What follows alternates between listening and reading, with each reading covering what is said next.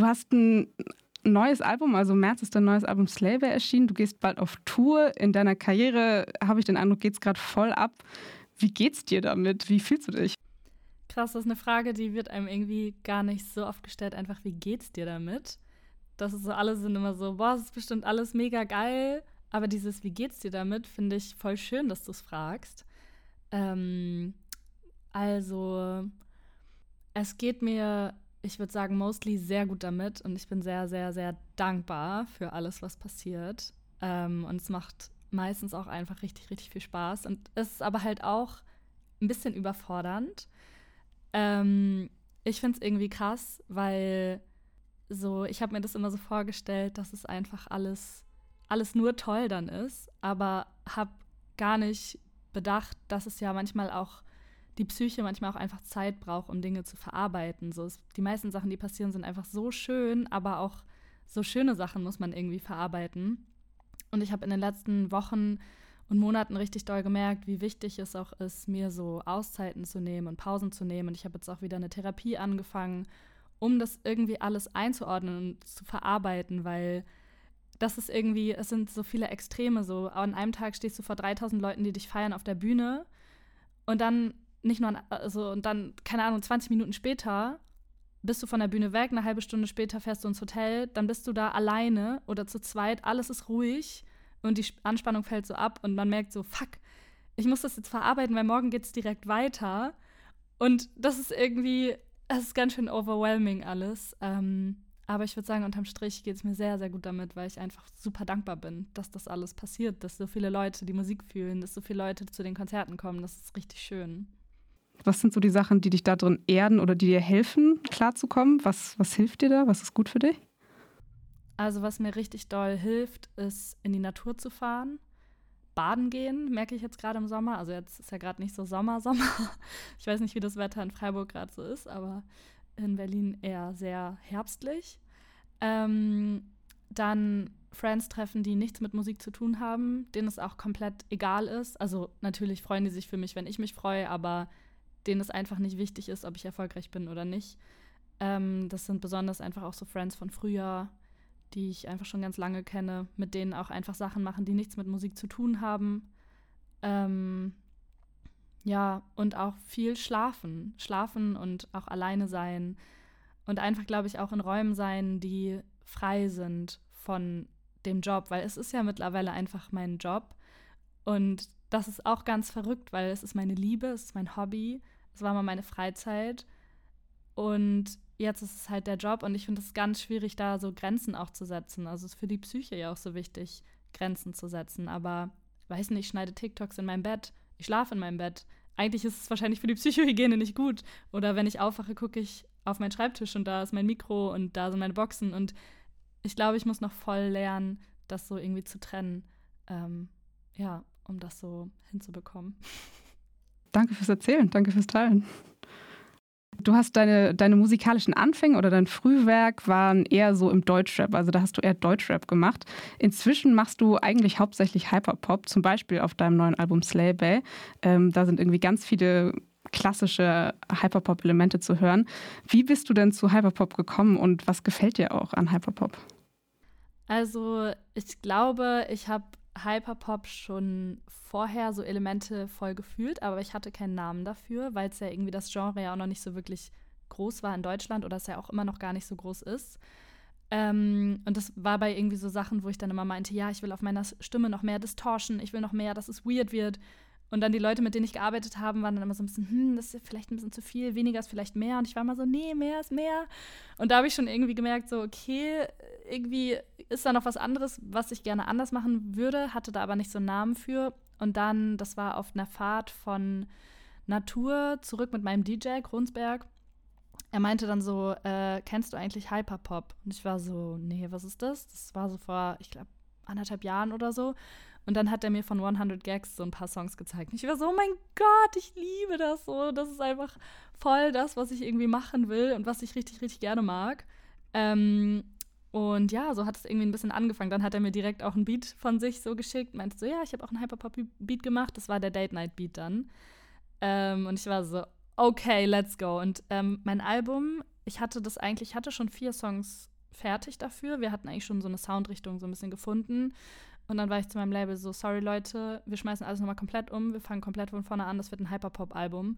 Und habe dann innerhalb von zwei Monaten irgendwie nochmal komplett, also den Rest habe ich ja selber produziert, komplett neu produziert, ähm, weil ich so auf diesem Film Hyperpop einfach hängen geblieben bin und immer noch hänge und ich glaube auch noch eine Zeit hängen werde.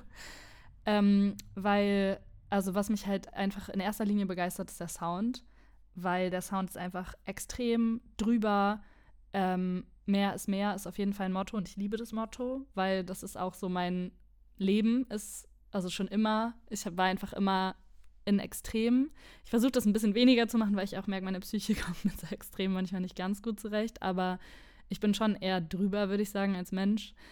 Ähm, und was ich an Hyperpop einfach unfassbar doll liebe, das merke ich jetzt auch immer mehr, je mehr ich so in die Szene reinkomme, es ist einfach queer. Also Deutschrap ist ja eher queerfeindlich. Natürlich gibt es auch Spaces, die super queerfreundlich sind. Aber Hyperpop ist einfach in der Entstehung schon, es ist queer, es ist ein queeres Genre. Und ich merke, ich muss so viele Sachen nicht erklären, ich muss nicht ständig kämpfen, ich kriege auch weniger Hate. So, ich merke einfach, die Fans, die durch Hyperpop neu dazugekommen sind, das sind ganz viele coole, queere Menschen. Und das mag ich einfach, ja, voll gerne, weil ich fühle mich richtig zu Hause damit. Also einmal im Sound und einmal aber auch vom Publikum und auch von den anderen Menschen, die Hyperpop machen. Ähm, das sind entweder queere Leute oder queer Allies, weil du kannst eigentlich nicht Hyperpop machen und queerfeindlich sein. Das geht eigentlich nicht. Was für ein Qualitätsmerkmal, ist ja fantastisch. Ja, finde ich auch. Richtig gut, ja, mega gut.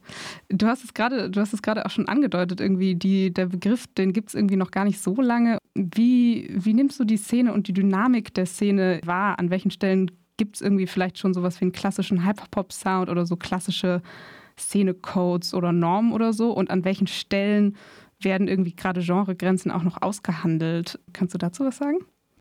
Ich habe eh das Gefühl, Hyperpop ist ein Genre, was sich am allerschlechtesten definieren lässt. Und es wird auch vielleicht immer so bleiben. Und genau das finde ich schön. Also für mich ist es einfach extrem. Ob es jetzt irgendwie extrem weird ist oder extrem zerstört oder extrem süß oder es ist, also es ist auf jeden Fall anders. Es ist irgendwie weird.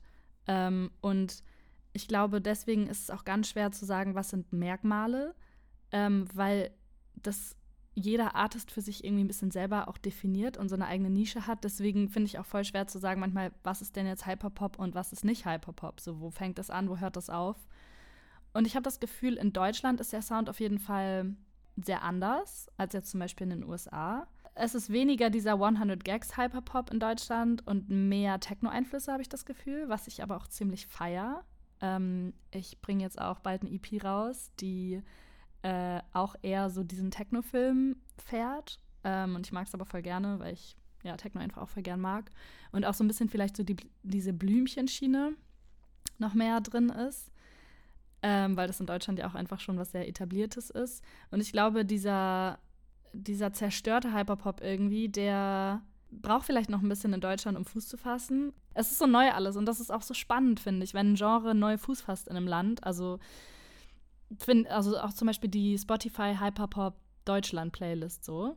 Die habe ich dann auch irgendwann entdeckt. Und das war zum Beispiel ganz anderer Hyperpop, als den ich höre. Also mittlerweile sind auch Leute drin, so, die ich auch höre und so. Aber ich finde es einfach mega spannend, aus wie vielen verschiedenen musikalischen Ecken die Leute auch kommen ähm, und was so deren Inhalte auch sind. Richtig, richtig spannend. Ich finde es selber gerade mega spannend. Ich habe auch das Gefühl, da ist gerade so ganz viel in Bewegung und irgendwie, ja, wie du sagst, ganz viel Neues. Du sagst gerade, du hörst auch manche Leute. Gibt es irgendwelche Hyperpop oder auch sonstige musikalische Ikonen für dich, die dich besonders inspirieren oder, oder so? Also von wem ich ja schon geredet habe, 100 Gags sind ja auf jeden Fall die Hyperpop-Ikonen, die den Sound auch ganz viel prägen. Ähm, Sophie natürlich, Rest in Peace, Sophie. Ähm, aber krankeste Produzentin überhaupt. So, ich habe auch echt oft Sophie Sounds benutzt, ähm, weil, wow, so richtig geil. Ähm, dann, was, was ich spannend finde, ich finde, es gibt so noch ganz kleine Hyperpop-Artists, die echt wenig monatliche HörerInnen haben, die aber ultra krass sind, einfach weil dieses Genre so neu ist. Zum Beispiel Trophy feiere ich des Todes und denke mir so, wie kommt das, dass Trophy nicht ein Weltstar ist, sondern irgendwie 10.000 monatliche HörerInnen hat oder so. Ähm, oder zum Beispiel, wenn ich auch derbe feier, ist Amy Crush. Auch deutsche Hyperpop-Artist, auch Produzentin, richtig krasser Sound. Ähm, ja, Slush Kid, mit der ich auch das Feature gemacht habe, finde ich auch richtig, richtig, richtig toll. Ähm, ja, aber ich habe das Gefühl, in Deutschland, die Hyperpop-Ikonen, die sind halt alle so voll unbekannt. Also zum Beispiel Domiziana ist ja ziemlich groß ähm, und macht ja auch, auf, hat auf jeden Fall auch einige Hyperpop-Elemente drin. Ähm, Feiere ich auch sehr, sehr, sehr. Und finde ich auch irgendwie cool, dass die Hyperpop so einen Namen gegeben hat und das so big, big macht irgendwie. Und ist ja auch auf jeden also ich weiß nicht, ob Domiziana queer ist, aber auf jeden Fall, wenn nicht queer, dann riesen queer Ally. Und das feiere ich auch mega, dass es in Deutschland das immer noch drin hat und nicht irgendwie mit was anderem dann um die Ecke kommt. Hast du das Gefühl, dass so gerade irgendwie im deutschsprachigen Raum oder sozusagen in deiner Szene, dass es da dass ihr viel so im musikalischen Gespräch sozusagen miteinander seid. Ähm, nehmt ihr viel in eurer Musik Bezug aufeinander, greift irgendwie Elemente auf, ähm, antwortet einander sozusagen. Ähm, spielt das irgendwie eine, eine große Rolle, würdest du sagen? Du meinst so Deutschrap-Style? da ist das ja ganz viel. Vielleicht. Oder eben halt statt Deutschrap Hyperpop-Style, ja. Gute Frage. Ich habe das Gefühl, es wird auf jeden Fall viel immer so wiederverwertet von Sounds, die es schon so ein bisschen gibt. Ähm, das finde ich aber voll geil. Also wir sind auf jeden Fall gut im Gespräch und ich habe das Gefühl, man kennt sich so. Also die Hyperpop-Artists, die es gibt, man kennt sich irgendwie. Ähm, aber musikalisch in der Musik, ich weiß nicht, ob man das so hört. Das ist aber auch, finde ich, manchmal von außen vielleicht einfacher zu sagen als so von innen. Ja, aber das bringt mich zur nächsten Frage. Ich habe mich auch gefragt, ähm, du, wie viele andere Leute in der Szene irgendwie auch, ähm, schreibst und produzierst deine Songs oft auch selber. Ähm, was für eine Rolle spielen denn so musikalische Kollaborationen für dein Musikmachen ähm, im Gegensatz zu ja, deiner Fähigkeit sozusagen eigentlich auch alles selber machen zu können? Also ich habe am Anfang ja wirklich alles immer nur alleine und selber gemacht. Und ich merke so richtig, dass ich das Lernen muss und halt auch voll gerne möchte, auch in Zusammenarbeit Sachen zu machen. In der Produktion fällt mir das noch ein bisschen schwer, merke ich. Ähm, und halt, halt bei Features, also mit Texten, ähm, da habe ich gemerkt, macht mir das richtig Spaß, mit anderen das zusammen zu machen. Aber es ist für mich, also mir macht es Spaß, aber es ist eine riesen Herausforderung, weil für mich Musik machen halt so angefangen hat und immer noch zum Großteil so ist. Ich bin in meinem Schlafzimmer, habe irgendeine Vision im Kopf und setze sie genauso um, wie sie in meinem Kopf ist. Und ich war jetzt vielleicht insgesamt in zwei Sessions in meinem Leben im Studio mit anderen Leuten und hatte so Schiss schon Tage davor und währenddessen war ich so angespannt, weil Kreativität für mich so was Persönliches ist, dass mir das ganz, ganz schwer fällt, kreativ vor anderen Leuten zu sein.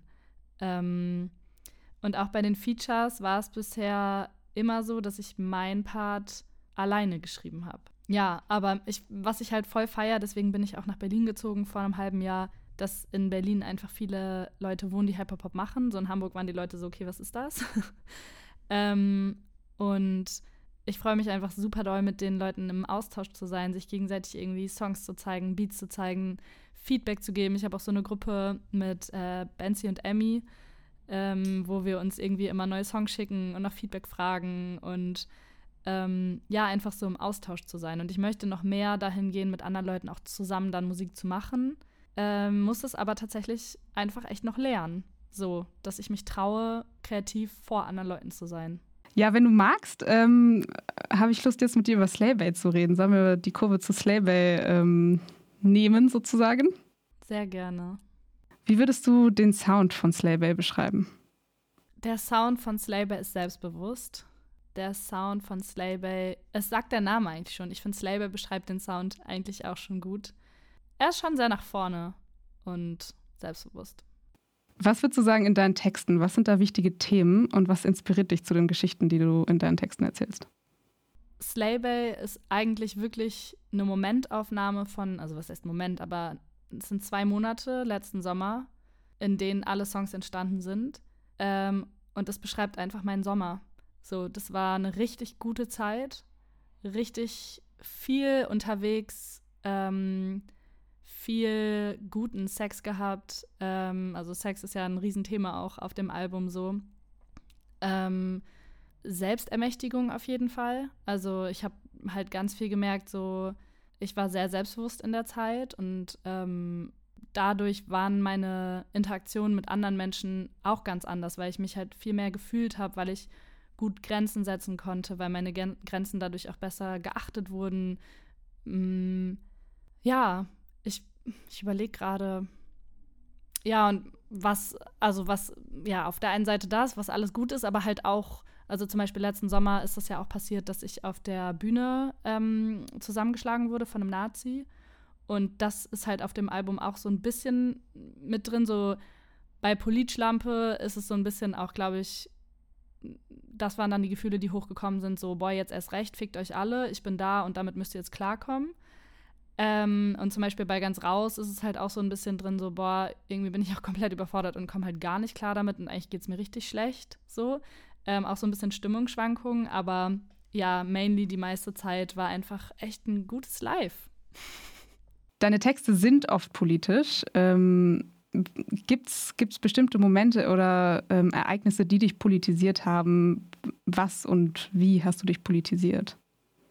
Ich glaube, schon ziemlich früh wurde ich durch meine Eltern politisiert, weil die schon relativ politisch sind und auch immer ziemlich klar links waren und sind dann war ich mit 16, bin ich in die grüne Jugend eingetreten und war da. Das war halt auf dem Dorf. So viel zu tun gab es jetzt auch nicht. Meine Friends sind zur grünen Jugend gegangen. Gut, dann bin ich da halt auch hingegangen. Ähm, das war auf jeden Fall auch so ein Moment. Und dann, als ich ausgezogen bin, ähm, habe ich angefangen, Sozialökonomie zu studieren. Und das ist so ein Studiengang, der sehr politisch ist. Ähm, und war dann auch im Fachschaftsrat und so. Also war ich auch nur, ich glaube, ein paar Wochen drin, weil mir es auf, also ich hatte keine Zeit zu reden, weil das halt irgendwelche Antipharmaka waren, die mich da an die Wand geredet haben und schlaue Begriffe um sich geworfen haben und ich habe nichts mehr verstanden. Aber trotzdem habe ich was auch ein bisschen mitgenommen aus der Zeit. Und ja, Erfahrung, also eigene Erfahrung und auch Erfahrung von Friends haben mich politisch gemacht. So was mir passiert ist, was denen passiert ist. Auch so zum Beispiel, was ja auch so bescheuert ist, so queer sein ist politisch warum ist es politisch? Also auch so, warum ist Crush ein politischer Song? Es ist eigentlich nur ein Love-Song. Aber weil es so viel Queerfeindlichkeit noch gibt, ist es plötzlich politisch. Ähm, das finde ich ja allgemein bei so politischen Sachen. Das Private ist halt plötzlich politisch. Es ist ja nicht so, dass ich mich hinsetze und denke, ich mache jetzt einen politischen Song, sondern ich setze mich hin und erzähle von meinem Leben und das ist halt politisch. Ein Thema, über das du viel singst und auch aus so einer politischen Perspektive, meinem Eindruck nach oft, ist, ähm, wie du gerade schon gesagt hast, Sex und Sexualität. Ähm, und auch oft so aus ganz unterschiedlichen Perspektiven, mal sehr sexpositiv, meinem Eindruck nach, zum Beispiel auf Walkie Talkie Booty Call, eins meiner Lieblingssongs von dem Album. Ähm, oder auch oft in Verbindung mit ähm, ja, dem Thema Macht, habe ich den Eindruck, zum Beispiel in Date Night. Ähm, Gibt es Sachen, die dir besonders wichtig sind, wenn du Sexualität, Sex, Romantik vielleicht auch in deiner Musik behandelst. Ja, auf jeden Fall. Das ist auch so ein Ding, warum ich denke, dass ich dem so viel Raum geben möchte. Ähm, also zum einen, weil es mich halt sehr beschäftigt, weil ich eigentlich an meinem Sexleben auch ablesen kann, wie meine persönliche Entwicklung ist. Also wie sich das halt anfühlt. Am Anfang war es halt einfach nur scheiße und jetzt ist es einfach was sehr Schönes. Und das hat halt auch mit Feminismus für mich ganz viel zu tun und Selbstermächtigung, mit Grenzen. Ähm, und Patriarchat auch ganz viel. Ähm, und ich das einfach total krass finde, wie viele Songs über Sex es im Deutschrap und allgemein in der Musik gibt, die entweder von Cis-Männern ist und sehr gewaltvoll und unterdrückend. Ähm, oder, also Sex wird ein, eigentlich sehr, sehr selten als was Schönes, Einvernehmliches dargestellt. Es ist ganz oft mit Macht in Zusammenhang. Und das ist ja was Typisches in unserer Gesellschaft, die einfach super patriarchal ist, dass Sex als so ein äh, ja, Machtding auch benutzt wird. Ähm, und dann halt auch Übergriffe oder Gewalt. Und eigentlich ist es ja was total Schönes, wenn es halt consensual ist. Und ich finde, darüber wird super wenig gesprochen. Und ich finde es total wichtig und total schön, das irgendwie, ähm, ja, auch zu zeigen und auch darzustellen, weil ich hatte eine Zeit lang Angst vor Sex. Und Angst vor Penissen und wirklich einfach, weil das für mich was Bedrohliches einfach war, weil das so oft nur negativ dargestellt wurde und auch in meinem privaten Leben oft negative Sachen mit sich gebracht hat. Ähm, und dann aber zu erfahren, wie schön es ist, wenn ich auf mich selber höre und meine Grenzen respektiert werden, so das war für mich wirklich wie so ein Awakening-Moment. Und deswegen finde ich es total wichtig und schön, darüber Songs zu machen. Wie mega äh, spannend. Das klingt, als sei schon der Prozess des Songschreibens oder Musikmachens drüber einer, der auch was mit Selbstermächtigung zu tun hat, nach dem Motto, du erzählst irgendwie deine Geschichte und gibst deiner Perspektive Raum. Ist das so oder resoniert das mit dir? Ey, voll. Komplett. Ich finde es alleine so krass, wenn ich mich auf eine Bühne stelle und Slutty Squirt Juice mache und mich da als Frau hinstelle und darüber singe, dass es irgendwie so ein gutes Gefühl irgendwie ja, einfach über Consensual Sex als Frau zu singen, das ist, das fühlt sich krass an. Das fühlt sich richtig, richtig krass an und sehr selbstermächtigend. Und hast du das Gefühl, dass du bei solchen Songs oder wenn du dich so fühlst, ähm, dass das auch besonders mit dem Publikum resoniert? Kommt aufs Publikum an. Also, wenn das Publikum ähm, cool ist, was es meistens ist, dann total. Ähm, dann merke ich auch so, wie man sich gegenseitig feiern kann und keine Ahnung, wenn ich dann mal ein bisschen meinen Arsch zeige oder so, dass es nicht so ist, äh, geil, sabber, sabber, sondern dass es so ist, ja, Mann, wir empowern uns hier und voll geil und wir zeigen, was wir wollen, wenn wir das möchten und respektieren uns trotzdem gegenseitig. Natürlich gibt es Festivals, so gerade so größere Festivals, wo ich auftrete, wo mich kaum jemand kennt, wo dann ähm, das Publikum eher da ist für irgendwelche sexistischen Rapper, die nach mir kommen. Dann merke ich, das ist schon unangenehm, das auch zu machen. Ähm, und wenn ich in die Gesichter gucke, also ich gucke dann einfach nicht in die Gesichter, weil das ist ekelig. Ähm, ich mache es aber dann trotzdem und mache das halt auch dann mit gewissen Ansagen, weil ich mir so denke, ja Leute, sowas müsst ihr halt auch hören, uns gibt es halt auch und das ist auch wichtig. Ähm, ja, also meistens ist es sehr schön mit dem Publikum, manchmal aber auch nicht so. Es sind, es kommt, vielleicht ist das so eine kleine Nerdfrage, aber in, der, in dem Song Slutty Square Juice, von dem du auch gerade schon geredet hast, da, da sind ja so Tropfgeräusche und so Feuchtigkeitsgeräusche drin. Ähm, und zum Beispiel auf dem Song Walkie Talkie Booty Call, ich rede ständig über den, weil das mein Lieblingssong ist, ähm, sind da auch Walkie Talkie Geräusche drin verarbeitet? Ähm, ich glaube, boah, ist so lange her, dass ich den Beat gemacht habe. Das war letztes Jahr im August, vor genau einem Jahr. Ich glaube nicht. Ich glaube nicht. Nee. Okay, okay. That's okay. Ich habe, als ich den das erste Mal gehört habe, Walkie Talkie Booty Call, es war, also ich habe es ich hab's so gefühlt, es war so nice. oh, wie geil. Boah, das war auch so cool, weil ich bin so von einem Festival nach Hause gekommen, war eigentlich mega übermüdet. Wir hatten irgendwie drei Tage hintereinander Auftritte. Ich bin nach Hause gekommen, dachte, ich muss pennen, aber ich hatte so gute Laune, weil es so Spaß gemacht hat, die Konzerte zu machen, dass ich irgendwie dann mich hingesetzt habe und ich wusste, jetzt kommt ein richtig guter Song. Hab mich hingesetzt, innerhalb von zwei Stunden diesen Beat gemacht und ich wusste es einfach vorher, das wird gut so. Alter, wie das geil. Das war richtig, richtig schön. Es hat so Spaß gemacht. Oh, richtig schön, ja. Es war wirklich, also ich habe ihn, es war so toll. Ich höre ihn in Dauerschleife. Meine WG kann ihn auswendig singen, weil ich ihn die ganze Zeit so viel spiele. Also, das ist richtig geil. Mega geil. nice. Was für eine Rolle spielt visueller Ausdruck neben dem musikalischen Ausdruck für dich? Also zum Beispiel in deinen Musikvideos oder in deinem persönlichen Style oder in deinem Style auf der Bühne? Ich glaube, es spielt schon eine große Rolle für mich. Ähm, weil in meinem Kopf so alles zusammenkommt. Also wenn ich eine Idee habe für einen Song, dann kommen Töne, dann kommen Worte und dann kommen Bilder. Ähm, und deswegen, ja, würde ich am liebsten zu jedem Song Musikvideo machen und alles irgendwie visuell darstellen. Das habe ich ja auch auf meiner einen EP Bitch Talk gemacht.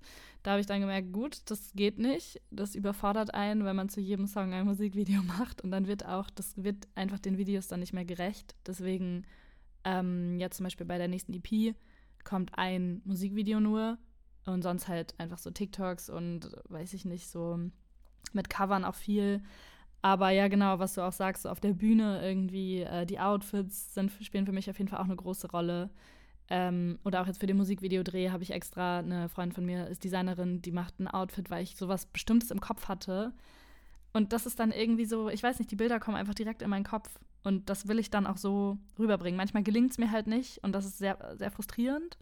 Aber manchmal gelingt es mir und dann fühle ich es irgendwie noch mehr. Und auch gerade so zum Beispiel, was ich merke mit Outfits, ähm, je nachdem, was ich anhabe, performe ich komplett anders. Also ich finde, es macht auch ganz, ganz viel aus. Oder auch wie Songs wahrgenommen werden ähm, wenn man irgendwie das Visuelle dazu hat, dann habe ich das Gefühl, ich kann den Leuten noch mehr mein Inneres vom Kopf zeigen, wenn ich den Töne, Worte und Bilder gebe, anstatt wenn ich denen nur Töne und Wörter gebe. Gibt es irgendein Musikvideo oder irgendein Outfit oder irgendein Moment, wo das irgendwie all diese drei Sachen so besonders gut ähm, in, in, deinem Eindruck nach so zusammengekommen sind? Also wo, so das, wo du das Gefühl hattest, da ist genau das, du konntest genau das transportieren, was du transportieren wolltest? Mm, ich glaube, das Video, was echt am Ende genauso geworden ist, wie es in meinem Kopf war, ist Date Night. So, da habe ich jetzt gar nicht so krasse Outfits oder irgendwas, aber die Stimmung und alles ist irgendwie, das ist genau das, was ich in meinem Kopf hatte. Das war sehr befriedigend. Ähm, du gehst bald auch auf eine eigene Tour. Wie siehst du dem entgegen?